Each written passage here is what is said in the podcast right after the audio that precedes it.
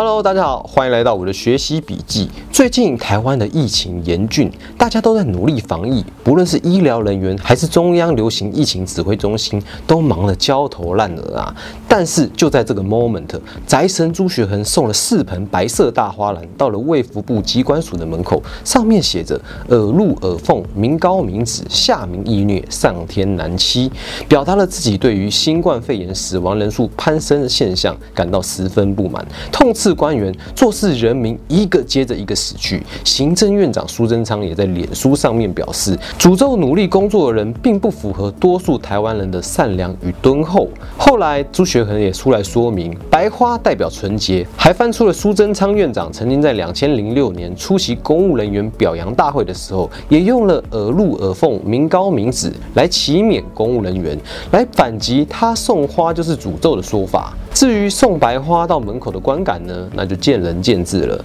但这十六个字啊。到底是咒诅还是祈勉呢？这句话啊，在台湾政治历史上其实说了三次哦，也曾经出现在中国的历史剧《朱元璋》里面。今天就让我们从历史上来了解一下这十六个字的含义吧。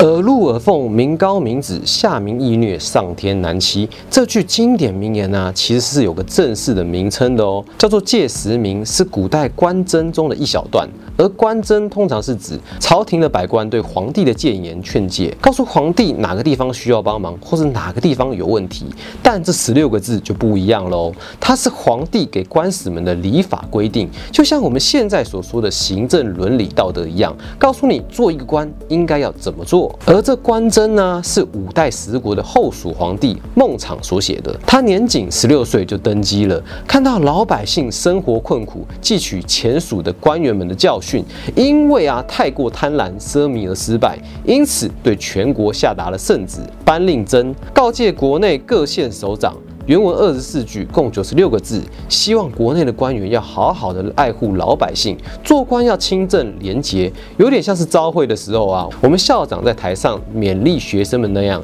希望底下的官员们都能够好好的做事。虽然后来啊，孟昶的整个人设崩坏了，导致国家灭亡，自己也被称作为亡国之君，但这一段话却被流传了下来哦。后来宋朝统一中原地区，宋太宗赵光义看到了这个官箴，连说。好，好，好，极为激赏，觉得这个文章写的真好啊，但是就是太啰嗦了，字太多了，于是他揭露出重点，挑出十六个字，耳凤耳入。民高民脂，下民易虐，上天难欺。改写成借时明，言简意赅的告诫底下的官员：你的每一份薪水都是人民的血汗。虽然百姓们好欺负，但这些行为啊，上天可是都看在眼里的啊。说的好听，就是要劝诫各位官员要好好做事，但好像又有点正盯着你了的含义在呢。宋太宗啊，对自己改的版本真的是非常满意啊，于是，在太平兴国八年，传圣旨给全。国要求各州府县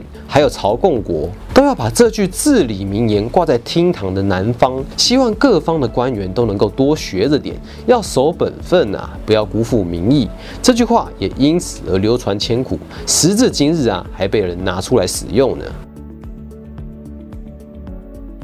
前面我们提到这句话在台湾近几十年来就讲过了三次，每一次都有它的意义。但这样的一句话，对于政府执政行政上的谏言，通常会用在什么地方呢？在这次的事件之前，最著名的就是出现在前总统陈水扁的四大弊案审理中。二零零六年的时候，前总统陈水扁贪污的事件可以说是轰动全台啊，陆续被爆出多达十一件的贪污案件。二零零九年。台北地方法院进行一审的时候，检察官林怡君引用这十六个字来批评当年最大的贪污案件，认为陈水扁并没有人民公仆应该要有的行政道德，根本是辜负了人民啊。后来也被媒体认为这十六个字选的恰当好处，甚至认为陈前总统就像这句话的原作者孟昶，从原本是为民所苦的贤君，一下子人设崩坏。真的是非常让人失望啊！